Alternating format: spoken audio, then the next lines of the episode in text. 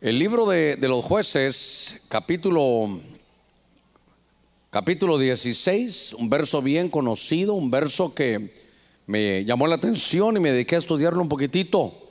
Dice la escritura, y entonces dijo, Sansón, los filisteos se te echan encima. Y él despertó de su sueño y dijo, saldré como las otras veces y escaparé. Pero no sabía, pero no se dio cuenta que el Señor se había apartado de él. Última parte, pero no sabía. Él no, no, él no se dio cuenta que el Señor se había apartado de él. Vamos a hacer una palabra de oración. Ponga sus peticiones ahí, hermanos, ruegos. Vamos a orar con todo nuestro corazón. Vamos a orar todos juntos. La mujer que ahora profetiza, dice la escritura, que se cubra su cabeza. ¿Usted tiene alguna petición? Vamos a orar por ella también todos. Padre, mira la necesidad de tu pueblo. Mira aquellos que en fe, Señor, se atreven a orar, a abrir su corazón. Y al abrir su corazón abren sus labios. Señor, mira las peticiones de tu pueblo. Mira cada necesidad de la familia. Señor, cada problema aún económico, cada problema Señor empresarial, cada problema de salud, sabemos que tú eres el médico por excelencia, sabemos que tú eres el alfarero, que tú eres el restaurador, que tú eres nuestro proveedor. Para ti no hay nada imposible. Junto con todo tu pueblo, Señor, me uno porque sabemos que tú eres el que va a hacer el milagro. Para ti no hay nada imposible. En el nombre de Cristo, Señor, te damos gracias. Está en tu mano el problema. Mira la necesidad de cada uno. Señor, gracias porque ahora está en tu mano. En el nombre de Cristo, amén, Señor, y amén. Gloria a nuestro Señor. Démosle palmas fuertes a Él. Gloria a Dios. Gloria al Señor. Este pasaje es de los, de los más tristes que hay en la Escritura. Usted sabe que es un hombre que viene ungido desde y marcado, decíamos, desde la mañana, desde el vientre de, de su madre. Él venía ya marcado ya se sabía, ya traía una, una comisión. Era un hombre tan importante el que iban a ser, que tuvieron a, la madre que no pudiera tener, hermano, que no pudiera tener hijos por un tiempo. Ahí la tuvieron como una mujer que, que era estéril, no podía tener hijos. Porque Dios la estaba preparando para que ella anhelara tener un hijo. De tal manera que al final, hermano, le dice, ¿sabes qué? Una visitación angélica le muestra que va a tener un hijo, que va a ser un juez, que va a estar marcado y que va a venir ungido, va a traer una habilitación de parte de Dios. Sin embargo, se puede ser ungido como Sansón, que es eh, su nombre es como rayo de luz. Pero note usted que había una mentalidad, hermano, errónea. Note cómo hay dos tipos de personas. Por ejemplo, para poder darme a entender lo que, lo que le quiero trasladar es que, por ejemplo, Elías, Elías ya, él ya traía, hermano, esa unción de hacer milagros, él ya la traía. Pero había uno que no la tenía, pero que la anhelaba, que era Eliseo. Él sí, él sí se preparaba, insistía.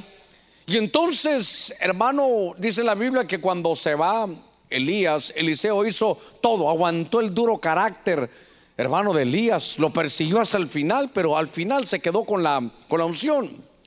Cuando se tiene la unción, se tiene ese regalo, se corre el riesgo, hermano, primero de acostumbrarse, segundo de, de no cuidarlo, de no, de no valorarlo. Se corre el peligro de la insensibilidad. Pareciera como que, como que no lo valoramos. Seguramente que Dios sabe por qué hizo la salvación, hermano, por gracia, porque eso no nos costó a nosotros. Sin embargo, dice Pablo que Él la cuida con temor y temblor, porque sabe el precio que, que costó, hermano, esa, esa salvación. Este Sansón se dio a la tarea de saber que él, hermano, él tenía una unción, Dios lo había puesto para que él venciera, hermano, a los a los filisteos.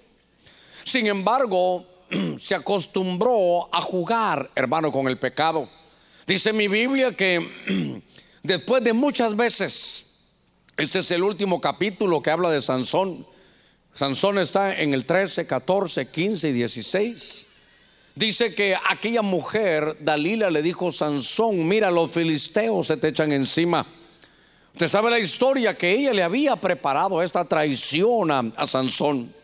Y él despertó de su sueño. Pero note la mentalidad de este, de este ungido. Dice, saldré, dice, como las otras veces y escaparé. Pero lo había hecho tantas veces de jugar con el pecado, de irse, hermano, por los límites. Pero al final todo tiene un límite, hermano. Todo, todo al final llega a su límite. Y cuando él dijo, voy a salir como las otras, voy a tomar mi fuerza, hermano, ya, la fuerza ya no estaba. La fuerza se había ido, la unción, el regalo que había tenido, hermano, ya no, ya no lo tenía. Y entonces dice aquí que él no sabía que el Señor se había apartado de él. Él no, él no se dio cuenta, hermano, que, que el Señor se había apartado de él. Una vez escuché hablar a mi primer pastor de, de, este verso, nunca se me olvidó un cierre de un mensaje, hermano, que él dio acerca de esto. Y él decía que cuando Dios llega, hermano, ahí, bueno, hace escándalo. Hay, hay una, hay un, por ejemplo, hay un Pentecostés que vino un viento recio, hermano, que se sabía, la gente hablaba en lenguas, entonces se evidenciaba cuando Dios llegaba. Había, había, hermano, ruido cuando Dios llegaba. Pero mi pastor decía, qué tremendo que cuando se va, hermano, no, no hizo ruido. Simple y sencillamente, cuando Sansón pensó que saldría como las otras veces, Dice, él no sabía, no se había dado cuenta que el Señor se había apartado de él. Qué terrible es, hermano, no darse cuenta que ya, lo, que ya estaba abandonado. Él eh, seguía, insistía y sabía que Dios le había dado una fortaleza, una fuerza. Nunca le pasaba nada hasta que de pronto, hermano, estaba, estaba abandonado. Ya Dios ya no estaba con él. Usted puede darse cuenta en la escritura cómo hacían templos, hermano, cómo en un, en un momento, por ejemplo, el, el templo eh, o el tabernáculo de, de Moisés que atravesaron por todo el desierto, hubo un momento que el rey Saúl empezó a descuidarse. Y entonces ya no, ya no buscaron, hermano, la, el, el, que el sacerdote pudiera llegar a, al lugar santísimo ni sabían dónde estaba el arca. ¿Sabe qué? Solo había quedado un edificio, ni se dieron cuenta por tantos ritos y ceremonias que Dios ya no estaba, hermano, en el culto. ¿Sabe cómo nosotros podemos descuidarnos? Porque como que dice, Dios ya lo sabe, Dios hará. Y entonces nos vamos descuidando poco a poco. Y por ejemplo, bajamos nuestro nivel, hermano, de oración. Y es que le voy a decir algo, le voy a decir algo. El que sabe que ha bajado el nivel de oración, eh, primero es uno. Eh, uno sabe que, que ya no está en lo mismo. Pero pasa el tiempo y usted se puede acostumbrar. De pronto su esposa le dice, ¿te puedo decir algo? Sí, pero no te vas a molestar. No, ya no te voy a orar. ¿Y qué crees? ¿Que voy a estar orando para que tú sepas? Ahí en lo secreto estoy orando. Ya no está orando. Él lo sabe. Pero note usted que se va acostumbrando y piensa que ya, está todo dado. Y entonces el nivel, hermano, de, la, el nivel de la copa, la Biblia dice en el Salmo 23, mi copa está rebosando. Diga conmigo, mi copa está rebosando. Por eso la Biblia dice que las copas se llenaban de incienso. Pero como a veces se confunde eso y como estamos en la gracia, como Dios sabe, bajamos la guardia y nos hacemos, hermano, insensibles. ¿Y sabe qué? Pareciera que estuviéramos distraídos espiritualmente. Mire, a tal punto que Sansón no se dio cuenta cuando ya estaba abandonado.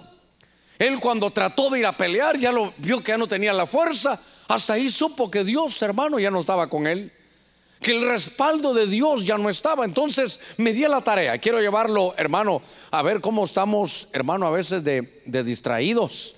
Cómo a veces, hermano, no nos damos cuenta. Mire, en el libro de lamentaciones, en la versión al día, en el libro de lamentaciones, después de Jeremías, están las lamentaciones, él mismo las escribe.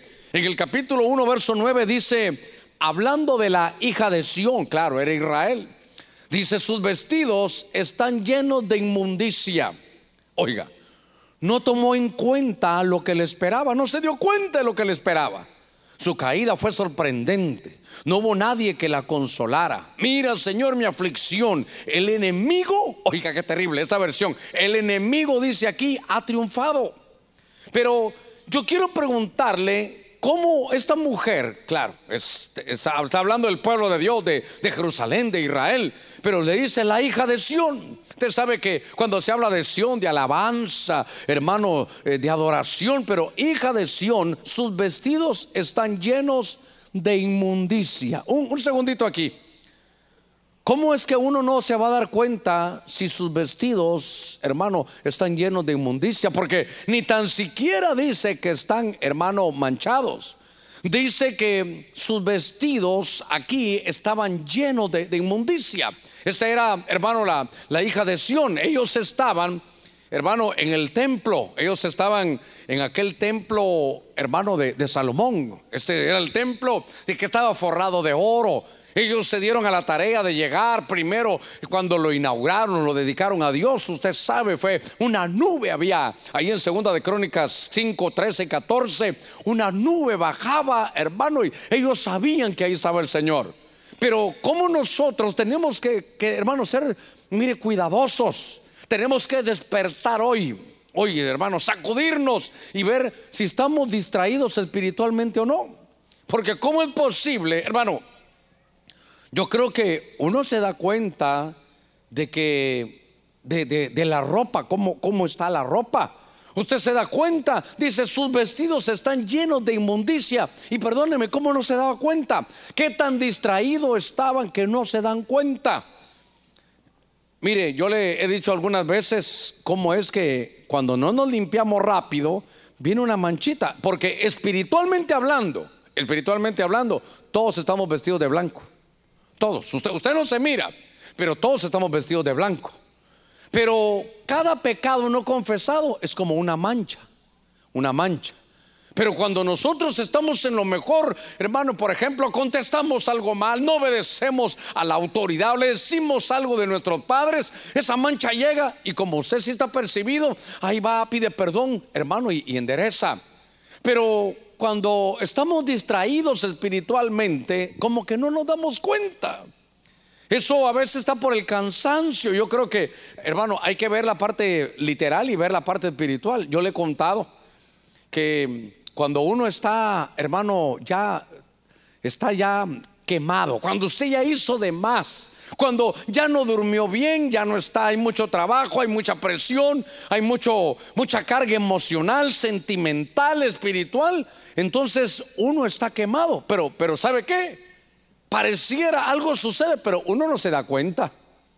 Yo siendo el pastor, yo le conté que llego, hermano, el año, hace muchos años, bueno, aquí vamos casi ocho años, hará unos 10, 12 años. Llego un domingo, hermano, y, me voy por aquel lugar, estoy ministrando. Y yo le conté que hay un hermano que está hincado y voy a orar por él. Y vengo y digo, Padre, en el nombre de Cristo. Y cuando hago así, me veo un zapato café y otro negro. ¿Cómo no me di cuenta, hermano? ¿Cómo no me di cuenta? ¿Cómo, cómo, qué tan distraído estaba que hasta que estuve aquí me di cuenta? Mire, hay un evento en Guatemala y me llama mi padre espiritual, apóstol Sergio, y me dice, Germán, quiero que te vengas mañana. Entonces, hermano, termina el día del domingo hoy, me preparo y el lunes me subo al avión, hermano, y ahí voy. Entonces, me llego, hermano, y voy y me siento en el lugar que me corresponde. Y ahí estoy, qué bueno, ahí estoy platicando, una persona llegó, otros hermanos, bueno, ahí estoy. Y entonces de repente dice, bueno, vamos a despegar, hay que ponerse el cinturón. Y cuando me voy a poner el cinturón, otra vez, hermano. Pero ahora no eran de un color, no. Ahora era uno puntudo y otro chato. ¿Cómo, no me di cuenta? Era, era obvio, hermano. ¿Cómo, ¿Cómo uno puede estar distraído? ¿No ha ido usted en un bus, se durmió y se pasó, hermano, y tiene que regresar? Porque estamos distraídos, no nos hemos dado cuenta. Ahora, cuando estoy viendo este, este pasaje, hermano de esta, dice que estaban ellos, hermano, en el templo, pero, pero estaban distraídos espiritualmente. Oiga, y dice que ellos no se dieron cuenta cuando nunca imaginaron que de las puertas del templo iban a entrar los babilónicos, los habían invadido, oiga, y no se dieron cuenta. Ahora, lo tremendo es que no podían decir, Señor, ¿qué pasó? No, si ahí estuvo Jeremías. Si Jeremías es el que escribe, hermano, este libro de lamentaciones. Jeremías es el que escribe cómo estaban llenos. Ustedes eran delante de Dios, valían su peso en oro, pero ahora, ahora no valen nada. Ahora están como el carbón, ahora están derribados, están destruidos. Y entonces aquí, hermano, estaban, estaban aquí, dice hermano, que los habían invadido. Fíjese que estaba viendo yo esto porque a veces, ahí creo que fue uno de estos días, hermano, alguien me habló y, me estaba contando situaciones, hermano, de, la, de la vida espiritual. Y me dijo, pastor, el Señor me habló, yo no pude la profecía, pero algo me dijo el Señor que un abismo llama a otro. Y entonces yo le vengo a preguntar porque no lo, no lo profeticé, porque no, no pude interpretar lo que Dios decía. Y entonces un abismo llama a otro es que una, un problema, hermano, no resuelto, llama a otro. Un pecado no confesado llama a otro. Una mentira te complica con otra y te vas hundiendo y hundiendo. Y entonces la hija de Sión no se había dado cuenta. Hermano, mire, no oyó el, galopar de los caballos de los babilónicos que venían, hermano, terriblemente. ¿Acaso no se dieron cuenta que los habían, hermano, los habían asediado? Si eso, ese asedio es que los habían rodeado. Y, muchos de ellos todavía seguían su vida y entonces me llamó la atención, dice, su ropa estaba llena de inmundicia. Le quiero contarle algo. Insisto, nuestra ropa espiritualmente toda es ropa blanca, hermano. Si usted, si nos pudiéramos ver espiritualmente, usted está vestido como de lindo. Todos tenemos ropa blanca. Hace muchos años, dice que mi primer pastor estaban, hermano, había un caso de un endemoniado y ahí lo tenían y querían echar fuera ese demonio, no podían. Y entonces cuando llamaron a mi pastor, él llegó. Y entonces el demonio se manifestó y dijo que no venga, que no venga. Y entonces empezaron a orar. Y entonces, hermano, la persona empezó a llorar, pero el demonio que estaba llorando. Y entonces ese demonio dijo, hermano, que estaba llorando. Oiga, ¿por qué? Porque las vestiduras blancas que ustedes tienen, le decía a los hermanos que estaban ahí, esas las tuvimos nosotros antes, pero las echamos a perder. Porque esos hermanos, Dios de la mano de Dios no sale nada malo. Solo que ellos se convirtieron en demonios, en espíritus inmundos, en espíritus contrarios. ¿Cómo es posible que haya tal descuido? Y por eso esta tarde es, hermano, que despertemos a algo que, que de pronto se está fraguando en contra nuestra. Y lo tremendo es que no se dieron cuenta. Eh, hermano, es, es, ¿sabe qué? Es como cuando uno se duerme, hermano, y, de repente, ay, dice, a ver qué hora serán, tal vez las 2 de la mañana, y usted mira, 8 de la mañana. Usted estaba tranquilo, hermano, tal vez hasta las 7, hasta se estiró y todo, pero, pero no se dio cuenta. Diga conmigo, no me di cuenta. ¿Qué, ¿Qué tan distraído estábamos, hermano, que ya sabemos dónde va a pasar el bus, pero ya no llegamos a tiempo? Vemos el reloj y cuando lo vemos, allí nos damos cuenta, hermano, que, que se pasó el momento adecuado. Por eso, qué terrible es que cuando venga el Señor, muchos no se van a dar cuenta. Qué terrible es que sea el arrebatamiento y no nos dimos cuenta. Entonces, fíjese que estaba meditando en esta palabra porque para mí era qué terrible no darse cuenta que la, hermano, que la vestidura está llena de inmundicia. Qué, terrible es no darse cuenta, mire, que lo tienen a uno asediado. Aquí a Israel estaba invadida, la hija de Sión estaba invadida. Ahora, me voy a detener. Quiero aplicarlo espiritualmente. Mire, se dio cuenta hasta que ya tenía la invasión encima. Ahora, ahora para mí, lo que digo yo es, a veces nos descuidamos tanto, nos descuidamos tanto en la vida espiritual, porque muchos echan a perder la gracia. Si la, la gracia no quita, hermano, que ores, la gracia no quita que ayunes. La gracia es esa influencia divina que Dios ha puesto, hermano, en nosotros. Somos salvos por, una, un, por un poder que, que Dios nos lo ha regalado. ¿Cuántos decimos amén? Pero a veces caemos, hermano, en una mala enseñanza. Alguien te contaminó, alguien te dijo que no había que hacer nada. Y ahora está la hija de Sión invadida. ¿Cómo puede ser que un cristiano esté invadido de espíritus inmundos? Mira que ese fue un conflicto hace muchos años, tal vez todavía está el conflicto. Pero yo como ya he visto en, hermano, yo como ya he visto endemoniados, voy a repetir, yo como ya he visto cristianos endemoniados, ah, entonces digo yo, puedo buscar por donde sea, pero yo ya los vi que están endemoniados. ¿En qué momento se descuidaron? ¿Cómo fue, hermano, que no se dieron cuenta? Fíjese, dice la escritura, María Magdalena, dice la Biblia, de la cual salieron siete demonios. Entonces yo, yo siempre he pensado, la Biblia dice, hermano, que cuando nosotros venimos a Cristo, esta, esta es la casa del Espíritu Santo, decimos amén a eso. Entonces nos liberaron y quedamos calidad. Pero ese espíritu que se fue de vicio, eh, hermano, de, espíritu, de, por eso es espíritu inmundo, porque aquí dice que estaba lleno de, de inmundicia. Y entonces se fue, pero luego regresa para ver cómo estamos. Y si hemos abierto puertas, dice, hermano, vengan, le dice, voy a llamar a siete peores. Yo he pensado que Magdalena había tropezado de nuevo y había abierto puertas terribles. Mire, no me cabe en la cabeza de ver personas que dicen que son cristianas. Bueno, voy a corregir. No que dice, que son cristianas. Voy a corregir. Muy, muy, muy drástico el hermano Germán. No, son cristianas. Pero que en su desesperación fueron a buscar brujos. No, se dan cuenta, mire, mire lo, distraído espiritualmente, no se, no se dieron cuenta que yendo abrían, hermano, todas las puertas, no las puertas, el portón abierto para que ingresaran demonios. He tenido algunas experiencias tan, tan, ¿cómo le pudiera decir, hermano? Tan tristes, porque hemos luchado, luchado, hermano. Yo he dado de mi tiempo, eh, le digo, Señor, esto es tu gracia, pero me voy a preparar. Y le quiero contar que he tenido casos donde, donde no hemos podido, se, quedaron endemoniados. Tal vez después Dios va a tener misericordia, porque no se dieron cuenta hasta que ya estaban invadidos. Hermano, la hija de Sión, pero yo estoy hablando invadidos de espíritus inmundos. ¿Cómo abrieron las puertas? Mire, yo he visto gente que se ha endemoniado, hermano, por las cosas que mira, hermano, en internet, pero, pero endemoniados.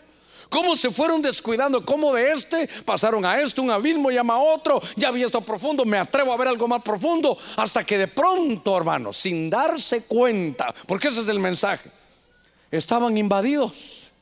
¿Sabe qué dice la Biblia? Hay un, hay un verso, creo que es en Ezequiel 30 y, 33, creo yo, pero, pero no, no me haga caso. No, el verso no lo sé, pero sé que está en Ezequiel donde le dice, recuérdese que Ezequiel lo llama a Dios, le dice, cómete el rollo, este pueblo es duro, no vas a ir con otro pueblo, este pueblo sabe tu idioma, pero son como pedernal, pero yo a ti te voy a dar una, una frente de diamante para que vayas a colisionar, seguro que vas a colisionar, pero vas a llevarle la palabra. Y Ezequiel, no les temas, tú llévale la palabra, lo que yo te digo, eso háblales tú.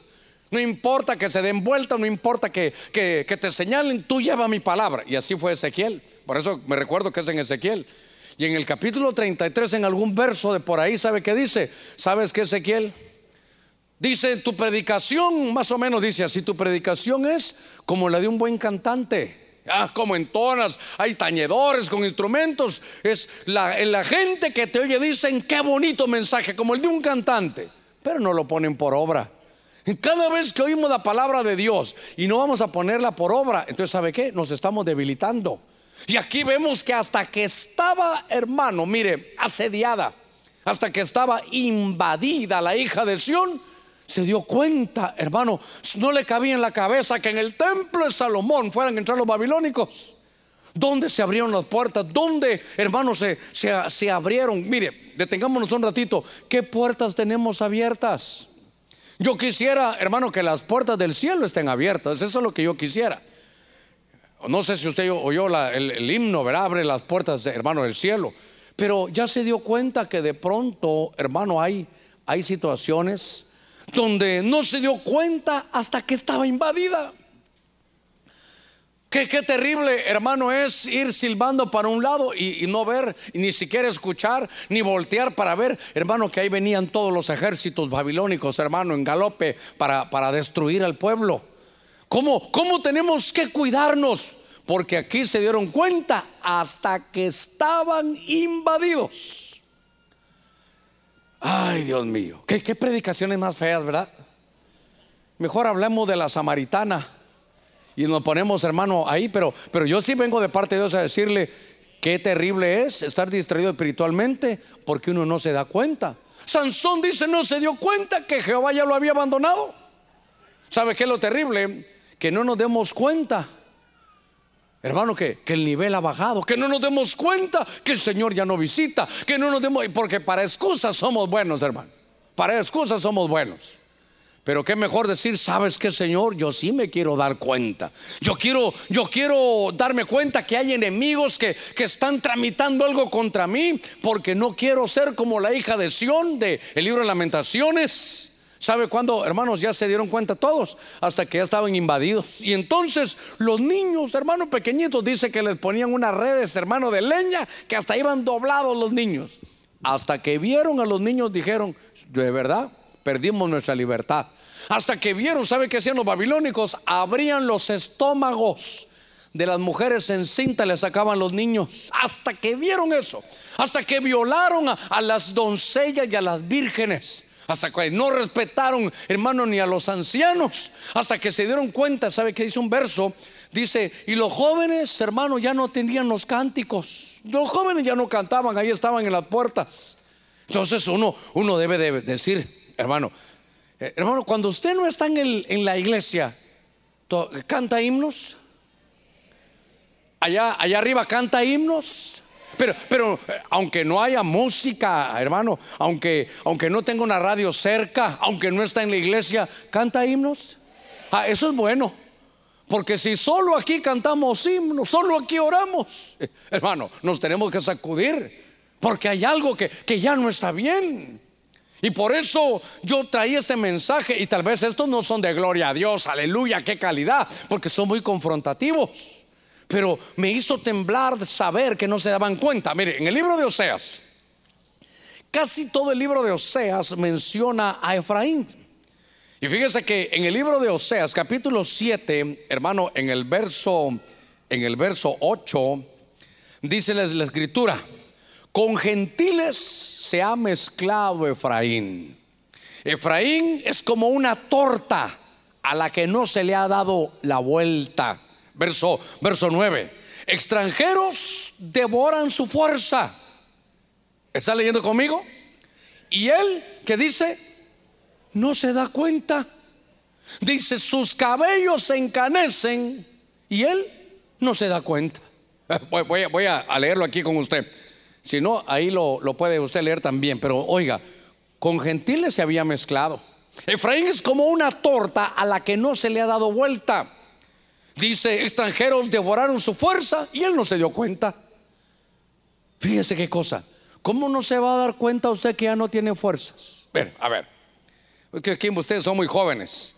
Pero cuando ha pasado la edad y usted miraba unas gradas, y antes subía las gradas, hermano, y llegaba. Ahora va a la mitad de las gradas y tiene que detenerse.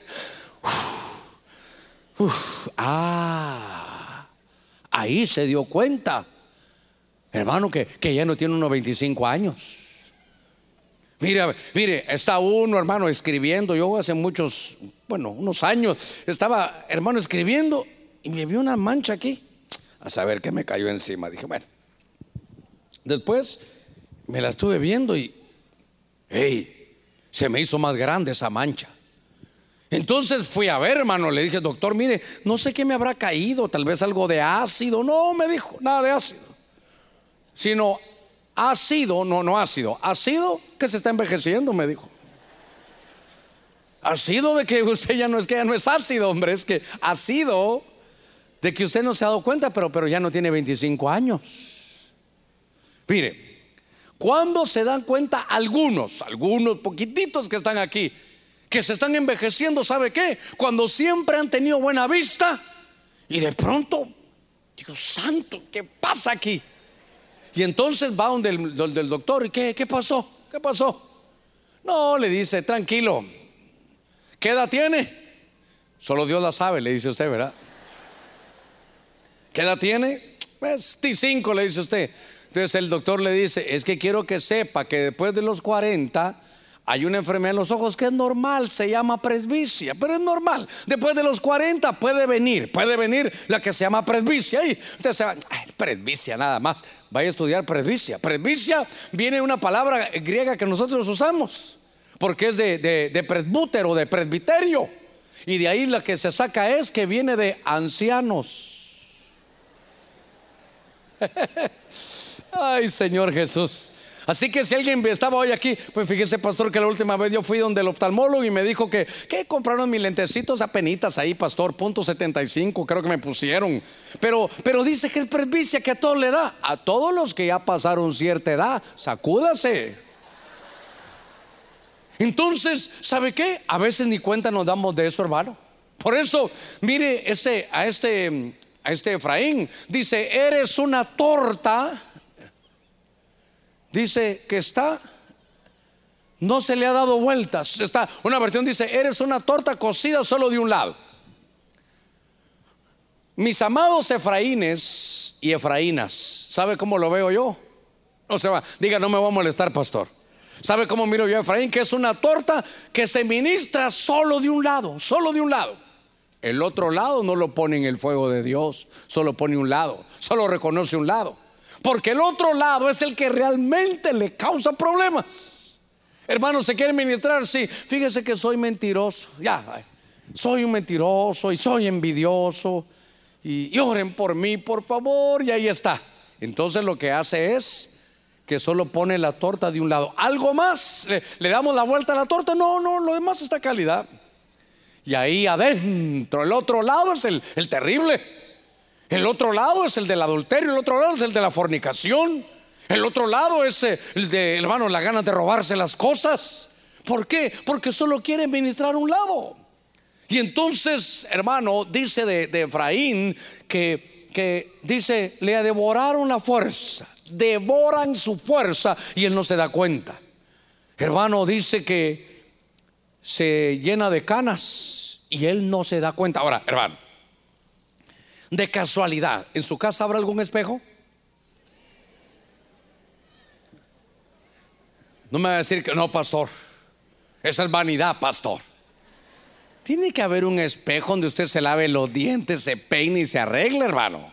Ahí tiene que haber. Entonces le voy a decir algo. El espejo tiene una cualidad. Nunca miente, hermano. Nunca miente, hermano. Y entonces Usted llega frente al espejo y usted se da cuenta. Pastor, fíjese que a mí no me salieron esas manchas en las manos, sino me salieron aquí, pastor. Mire, cuando nos casamos con Inosca y estábamos ahí nuestra luna de miel, y empezamos la vida, qué lindo. Y entonces la noticia, hermano, que iban a hacer Germán Alonso. Y entonces, fíjese, hermano, que que algunos o algunas mujeres cuando se embarazan se les mancha la cara. No sé, son, cosas de los chapines, aquí nunca pasa eso. Allá en Chapinlandia fue. Y entonces, ¿sabe qué pasó cuando nació Germán Alonso? Ni no se, no se manchó. El que se manchó fui yo. Unas manchas aquí que ya parecía yo, hermano, mortadela parecía yo aquí ya de, unas manchas como de jamón, decía yo. Dije, Dios mío, y esto no se me va a quitar. Pero lo terrible, que le quiero decir es, el espejo no te miente. Pero pastor, ¿está hablando de esa vanidad? No, no, es que le quiero poner eso porque hay un espejo tremendo que es el espejo de la palabra. Usted se enfrenta a la palabra y la palabra le dice sus verdades a uno. ¿Y sabe qué, hermano? Peor de aquellos que juegan ruleta en la Biblia, ¿verdad? A ver lo que Dios me diga. Y así. A ver, aquí. Como le salió aquel hermano, lleva tus diezmos al alfolío. No, no, dijo. Entonces se fue. Mejor mover el Nuevo Testamento. Fue Judas y se ahorcó. Ay, Dios mío, qué cosa terrible, ¿verdad? Pero nos vamos al espejo de la palabra. Ahí está nuestra realidad. Y de pronto dice, te hiciste, mire, se envejeció y no se dio cuenta. Por eso hace poquito hablamos, hermano, de, la, de las cualidades del águila. El águila va y o se hace vieja o se va a rejuvenecer. Pero, pero ya se dio cuenta. Hermano, qué, terrible. Mire, ¿cuándo se da uno cuenta de que, de que se ha envejecido? Cuando se encuentra con un su amigo y lo que uno habla es, hola, ¿qué tal? ¿Cómo estás? Y uno empieza a platicar. Yo le he dicho, ¿y qué platica uno? Contame qué pastillas estás tomando. Nos encontramos a unos amigos así ya de buen tiempo, hermano. Uno de ellos, pues varios de ellos no son cristianos, lo que habíamos estudiado juntos y platicando, ¿no? Que tomamos esto para la presión, que tomamos esto, una, una cardioaspirina, que tomamos, eh, qué sé yo, hermano de esas de bacalao, y bueno, ahí tomamos de todo. Y entonces uno, yo sé, aquí traigo mi pastillero, y cuando saca su pastillero, una píldora así grande, azul, hermano. Todos los que se rieron son porque las compran, hermano. Y entonces todos lo empezaron a molestar. ¡Eh! Viagra, ¿verdad? Le dijeron ahí, hermano. Y como era azul, ya le pusimos apodo. Papá Pitufo le pusimos, hermano. Bueno, solo le estoy contando que uno dice, ya miren lo que hablamos. ¿Qué pastillas estás tomando? ¿Por qué? Porque dice, te hiciste viejo y no te diste cuenta. Mire qué cosa, te devoraron. Eso me llamó la atención. Te devoraron la fuerza y no te diste cuenta. Te devoraron y no te diste cuenta. ¿Sabe usted que hay un devorador? A veces nos están devorando años, nos están devorando la economía. Y mi Biblia dice, trae tus diezmos al alfolí y yo voy a reprender al devorador. Pero, hermano, todos, bueno, diga conmigo, aquí no hay de esos. Porque la gente quiere arreglar, todo lo quiere arreglar y la gente señala, sé que hay algunos que se aprovechan, hay algunos que solo es dinero, lo que usted quiera, pero hay una verdad, hay una verdad.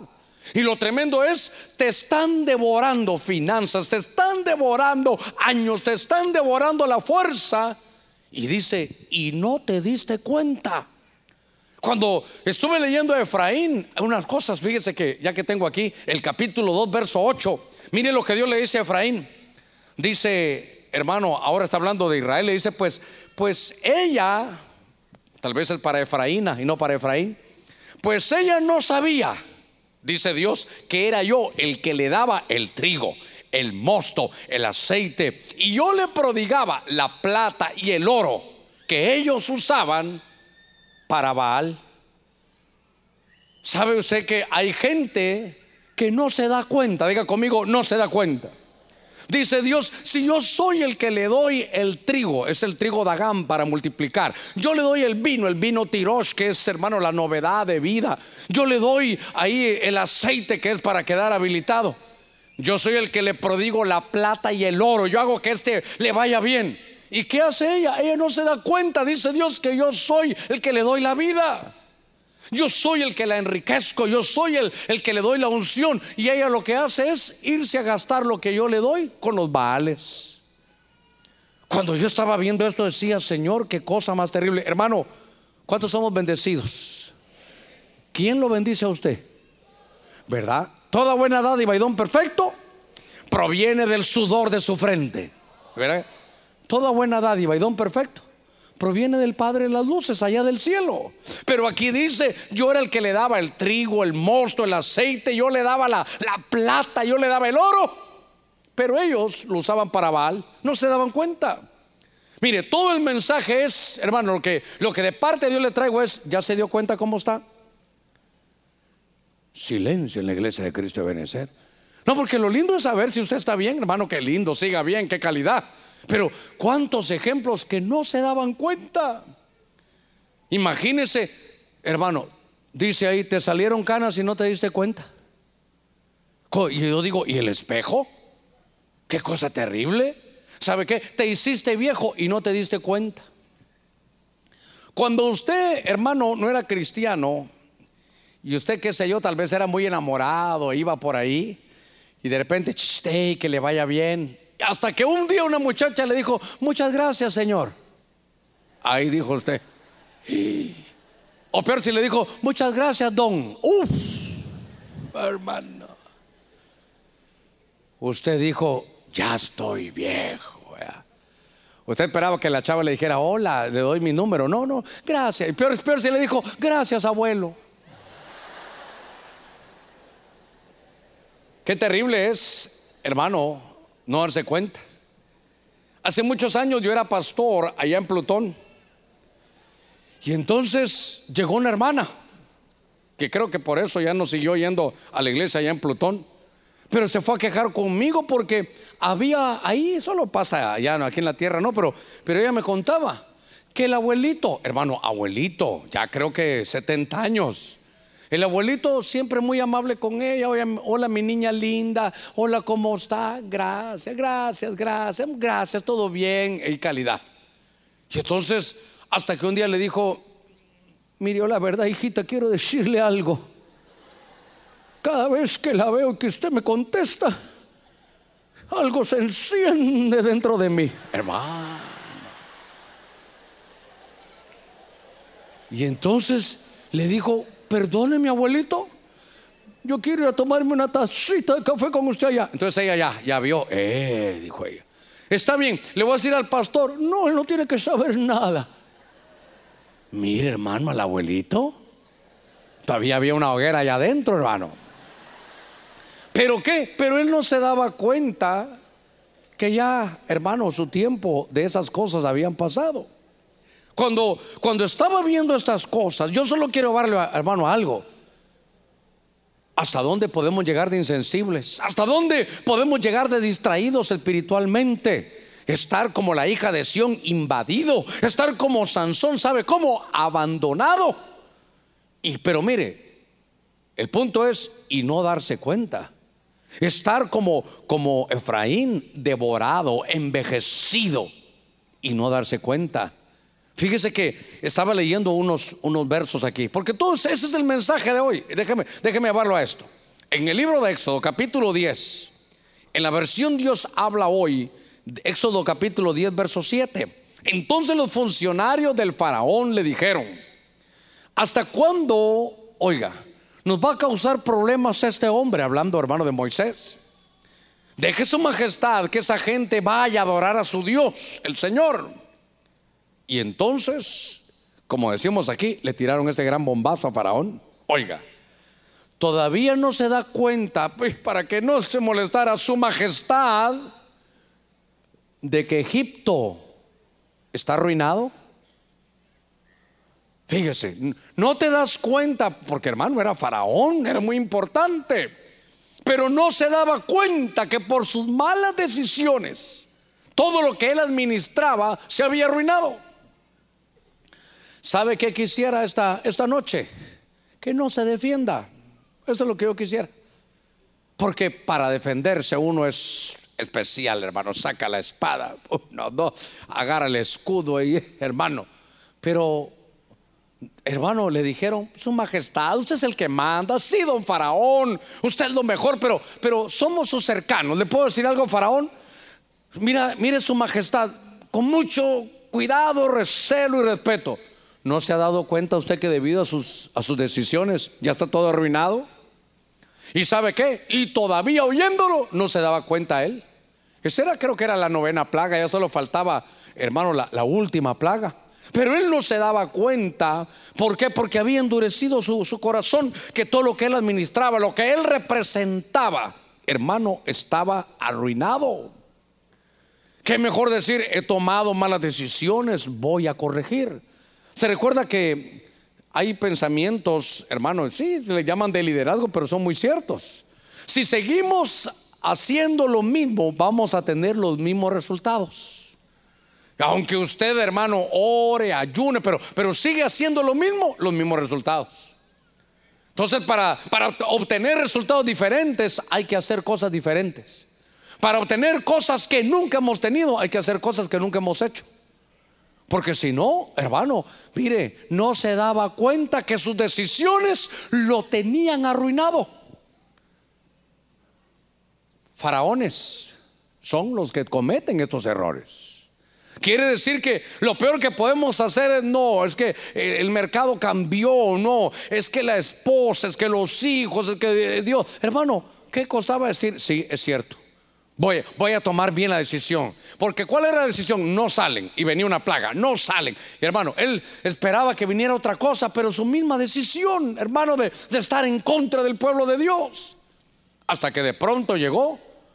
Hermano, pero mire qué cosa, con el corazón endurecido, uno no se da cuenta que uno lo está arruinando todo.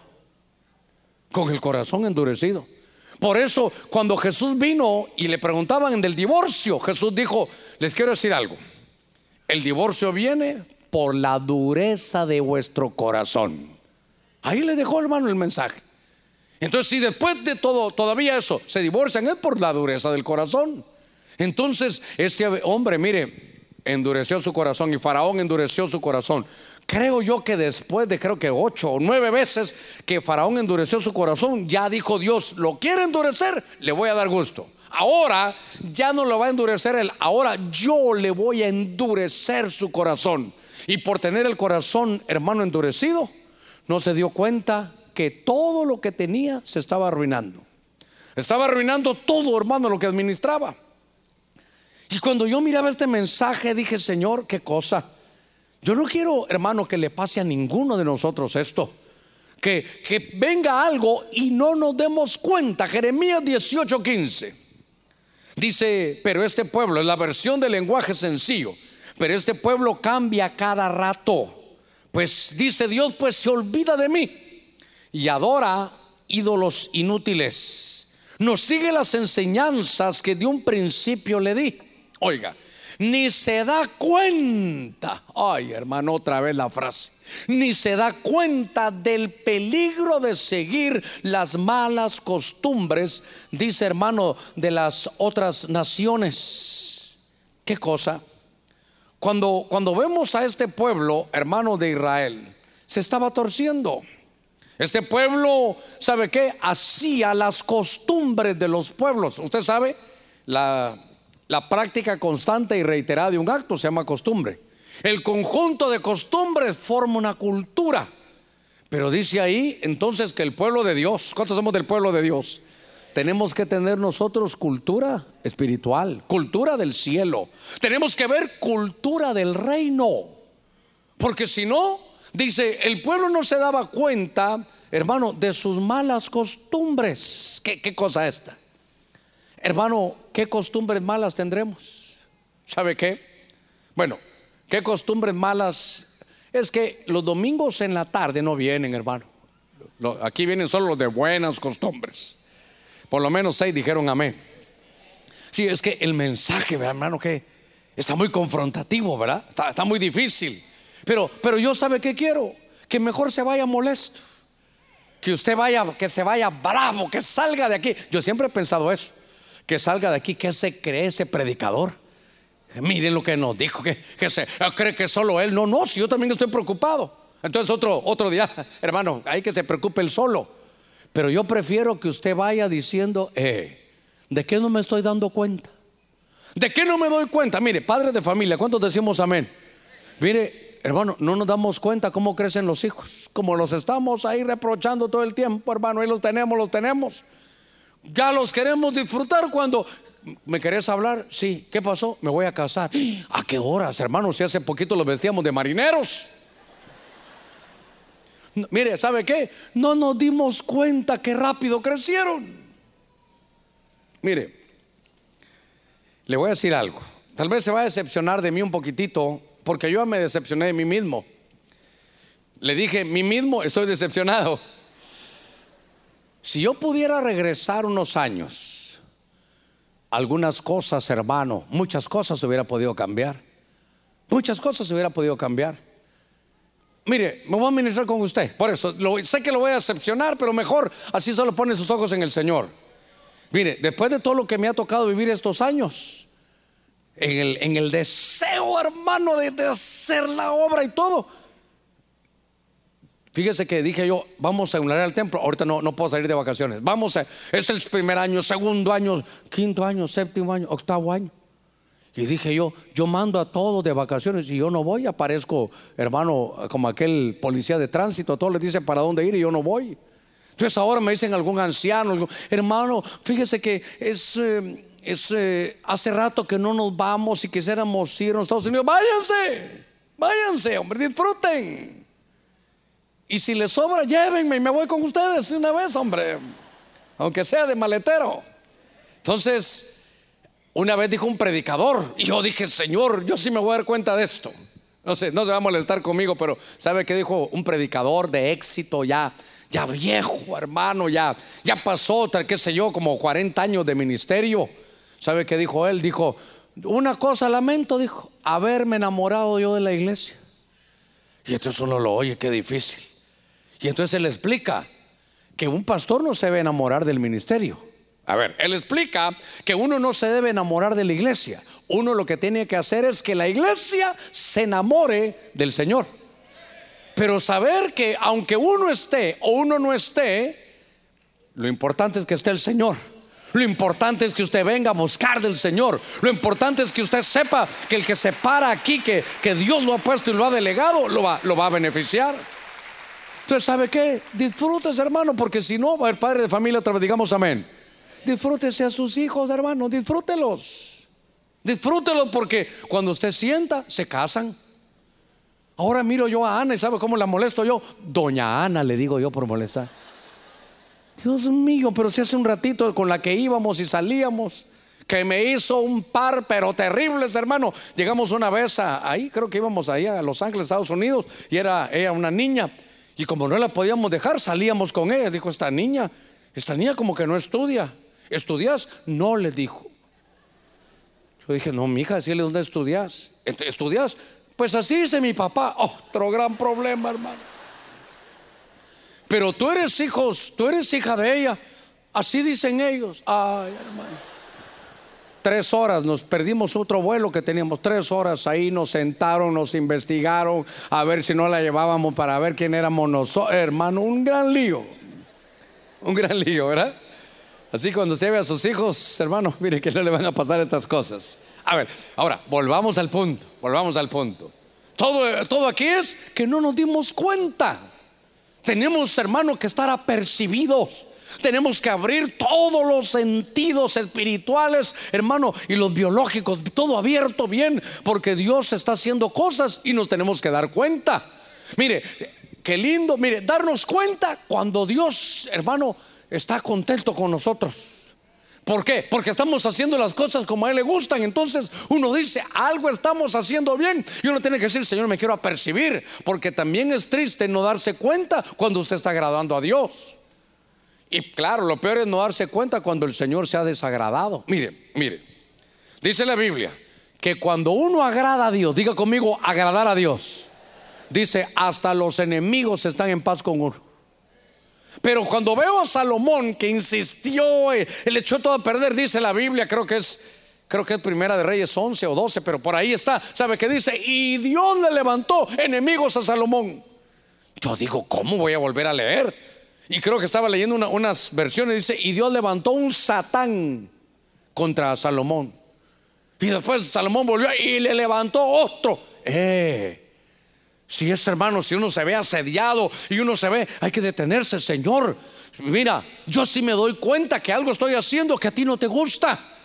Por eso a veces me dicen, pastor, mire, el muchacho es aquí, el muchacho me dan medidas donde trabaja, me dicen de todo para ponerme al final, pero todavía no es cristiano, pastor.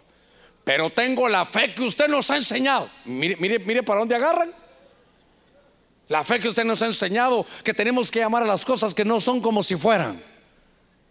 Mire, mire, mire cómo componen todo para andar en yugo desigual. Y no se dan cuenta que realmente están desagradando a Dios. Silencio en ese.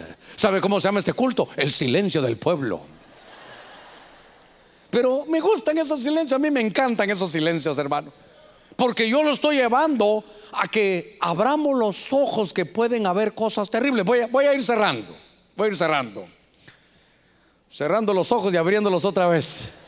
Proverbios capítulo 28, verso 22. Esta versión del pueblo de Dios para todos dice, el egoísta solo piensa en enriquecerse. Pero oiga y dice, y no se da cuenta de que está muy cerca de arruinarse. Y mire, otras versiones dicen, hermano, el avar, otras versiones dicen, el del ojo malo. Fíjese, la Biblia dice, si tu ojo es bueno, todo tu cuerpo se llenará de luz. Ojo malo, ¿sabe qué es? O envidia o avaricia. Ojo malo, hermano, es, es que usted está deseando lo que otro tiene.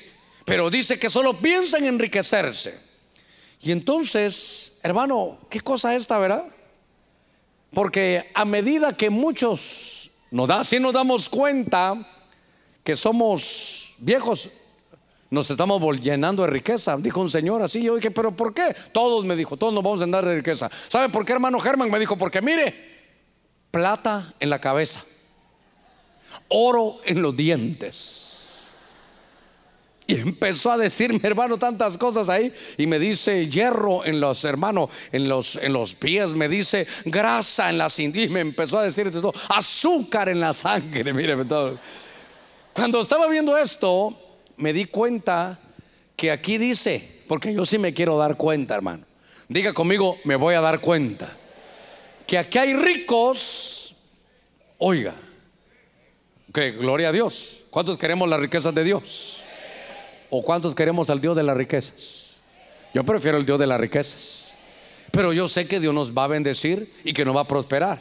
Solo que el problema es que de pronto hay ricos en la Biblia que no se dieron cuenta que venía su calamidad. Esta, versión del pueblo de Dios para todos, hermano, dice, pero no se da cuenta de que está muy cerca de, de arruinarse. Mire, Naval, un hombre rico, primero Samuel 25, no, no abra su Biblia, solo le quiero decir, hermano, un hombre que tenía mucha riqueza, que tenía empresas, pero no se dio cuenta, fíjese qué cosa, no se dio cuenta que su mujer era hermosa. Entonces se dio cuenta que Abigail tenía un carácter calidad y que era una mujer muy hermosa. Tenía tantas cosas de no preocuparse que descuidó, hermano, a su mujer, tanto que nunca tuvieron hijos, tanto que se murió y otro se quedó con sus riquezas. Silencio con todas las riquezas. Silencio. Como que hoy dijeron, no, no quiero ningún rico como ese naval. Hermanos casados, digamos amén los casados. ¿Ya se dio cuenta que hermosa su esposa? Porque otros en la calle sí ya se dieron cuenta. Ahí usted, ah, ah, ya, no, ya, no le gustó mucho, ¿verdad?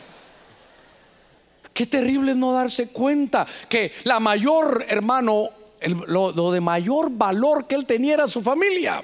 Pero mire, estos ricos no se dieron cuenta. Aquel rico de Lucas 12 siempre llega a mi corazón. Dice que este hermano que estaba haciendo cosas tremendas, estaba ampliando, estaba quitando bodegas y haciendo las grandes, era un hombre que tenía riquezas.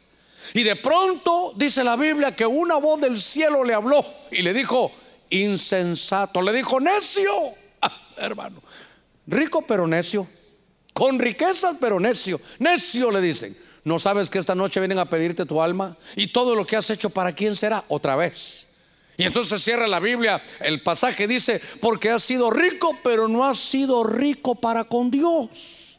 No, hermano, somos prosperados por la palabra. Que no se te olvide que es Dios el que te da las riquezas. Que no se te vaya, hermano, que no se te vaya a pasar, porque a estos, oiga, démosle palmas fuertes al Señor, gloria a Dios. Porque a estos se les olvidó. No se dio cuenta. Hermano, hubo un rico que sabe cuándo se dio cuenta que no vivía bien. No cuando se murió. Se dio cuenta después de la muerte. Dice que se vestía, hermano, con púrpuras. Pues tenía dinero, pues él lo podía hacer. Se vestía calidad, hermano. Pero tenía tanto, hacía, hermano, banquetes. Y siempre llegaba alguien y en lugar de decirle, siéntate a la mesa, ese, pobre comía con los perros ahí, hermano, debajo de la mesa del rico. Y usted sabe la historia, el rico se murió y Lázaro también. Y cuando ya estaban allá, hermano, cuando ya estaba muerto y él empezó, estaba con fuego, ahí se dio cuenta de que las riquezas le privaron, hermano, buscar de Dios. Hermano, Dios te va a llenar de riquezas de todo tipo. La Biblia dice, espero que seas prosperado en todo como prospera tu alma. Pero a pesar de que tengas un negocio aquí y otro allá, no te olvides de Dios si Él es el que te da las riquezas. Proverbios capítulo hermano 28, 22 dice, Él no se daba cuenta de que le venía su ruina. ¿Por qué? Porque las riquezas, si no se administran bien y si no se, hermano, si uno quita los ojos del cielo, dice la Biblia, el engaño en las riquezas. Dios te va a dar riquezas. Que no te vayan a engañar las riquezas. Pastor, fíjese que puse esto aquí, ahora puse allá, ahora tengo. Entonces, fíjese, pastor, que por estar viendo todos estos negocios, que tengo muchos, fíjese que ya no vengo. Una vez me dijo un hermano así cuando la iglesia comenzaba, ahí le mando mi cheque. ¿Cheque de qué? De mis diezmos. No, le dije, si el Señor no quiere tu cheque, el Señor te quiere a ti. Si tiene, mire hermano, hay, hay lugares, ¿cómo se llaman esos restaurantes, hermano? Hay un restaurante, ay Dios mío, yo sé que me voy a acordar, allá en Estados Unidos que venden pollo. Y ellos, hermano, el domingo cerraron. Chick-fil-A se llama. Creo yo que sí se llama. Y entonces uno dice, pero ¿por qué cierran? Porque los dueños son cristianos. Y quieren que todos los que están ahí, hermano, trabajando, vayan a la iglesia. Hermano, todavía así en Estados Unidos, ¿sabe qué? Ellos sí se dan cuenta que Dios es el que le da las riquezas. Dice que Dios nos da el poder, Deuteronomio 8:18, Dios nos da el poder para hacer riquezas. Cuando, cuando veo esto, voy, a cerrar mi Biblia, en lo que los hermanos de alabanza suben, porque sabe que todo el mensaje es que nos demos cuenta, que, que no vivamos, hermano, como, como pensando en algo, como que no nos damos cuenta. Mire, de las bendiciones que Dios nos ha dado, de dónde vienen las bendiciones, cuidado con el engaño de las riquezas y que no nos demos cuenta cuando estamos arruinando todo. Que no nos demos cuenta, hermano, cuando nos abandonaron, como la hija de Sión, cuando ya está invadida. Que por las malas costumbres, hermano, se, se estaba torciendo, hermano Israel. Dice la escritura, hermano, a los de la iglesia, mire, a los de la iglesia de la Odisea, dice, le dice el Señor, tú dices que eres rico y que nada te falta, pero yo con mis ojos me doy cuenta que eres un pobre, ciego y desnudo. No se dio cuenta. Pensó que, que riqueza era solo tener dinero, con sus ojitos cerrados y con su corazón abierto. Hemos tomado una hora nada más de su tiempo. Pero ¿sabe para qué? Que no nos podamos ir este domingo, hermanos, sin estar apercibidos. Decirle, Señor, despierta mis sentidos espirituales. Yo, yo quiero orar por aquellos que necesitan despertarse, por aquellos que saben que están insensibles por aquellos que se dan cuenta ahora este, que este culto les sirvió para abrir los ojos, que en este culto se dieron cuenta que están a punto, hermano, de perder muchas cosas, que están a punto de perder sus hogares, que están a punto de perder sus empresas, que están a punto de perder tantas cosas en Dios. Dice, y Sansón no sabía que Jehová se había apartado de él. Si estás plagado de enemigos, Date cuenta. Yo sé que hay enemigos, claro que sí. Pero la Biblia dice que cuando uno agrada a Dios, hasta los enemigos se ponen en paz. Pero si hay mucho ataque de enemigo, ¿no será que decirle, Señor, me voy a percibir, me voy a sacudir esta tarde? Porque seguramente quiero despertarme. No, no quiero sentirme cuando ya esté abandonado. No quiero darme cuenta cuando ya esté invadido. No quiero despertarme y sacudirme cuando ya esté arruinado como faraón. Si hay alguien que necesita se lo voy a rogar que se ponga de pie. Pero si hay alguien, hermano, primero que quiera recibir a Cristo, yo le ruego que donde esté venga rápidamente. ¿Sabe por qué? Porque muchos se van a dar cuenta que estaban perdidos hasta después de la muerte cuando lleguen al infierno. A veces, hermanos, son mensajes tan directos, tan fuertes. Pero mejor hoy decirle, Señor, quiero despertar esta realidad. Porque aquel, aquel rico cuando despertó su alma del otro lado, se dio cuenta que estaba en medio de la llama. Se dio cuenta que no le valían de nada los años que había estado aquí. Se dio cuenta que había otras cosas que tenía que cuidar. Qué lindo que le vaya bien en su negocio. Yo, la verdad, hasta tenemos sabiduría empresarial para que le vaya bien. Pero cuidado con el engaño de las riquezas. Cuidado que la voz de Dios venga y te diga insensato, que te digan necio. Esta noche vienen a pedir tu alma y todo lo que has hecho, ¿a quién se lo dejarás? En el nombre de Cristo. Que estemos apercibidos. ¿Sabe qué dice la Biblia? Sé vigilante. Dice que la escritura que si no eres vigilante, si no vigilas, dice el Señor, vendré y no sabes ni a qué hora voy a venir. Qué cosa tremenda. ¿Sabe qué? Muchos que no quieren sacudir su corazón hoy, se van a dar cuenta que Cristo vino hasta que ya se hayan quedado. Lo que tengas que corregir, lo que tengamos que corregir, corrijámoslo hoy. Es mejor un rato colorado que cien descoloridos. ¿Sabe qué dice el Señor? Hay un sacrificio que Él no puede dejar al corazón contrito y humillado. Él no lo desprecia. Y no se dio cuenta Faraón que todo lo que estaba administrando se había arruinado. Y no se daba cuenta, hermano, aquel rico, lo que valía su esposa. Él no se dio cuenta, las, las riquezas lo engañaron. En el nombre de Jesús, que pueda despertar, dígale, Señor, quiero despertar a la realidad espiritual que estás poniendo delante de mí. Y mídase usted porque Efraín no se dio cuenta que se había envejecido. Hoy hablamos de envejecerse literal, pero le estoy hablando espiritualmente. ¿Cómo se da cuenta literalmente que un envejecido ya no está en la misma fuerza? Ya no tienes el mismo empuje, pero entonces ahora pásalo a lo espiritual. ¿Ya te diste cuenta que no es el mismo?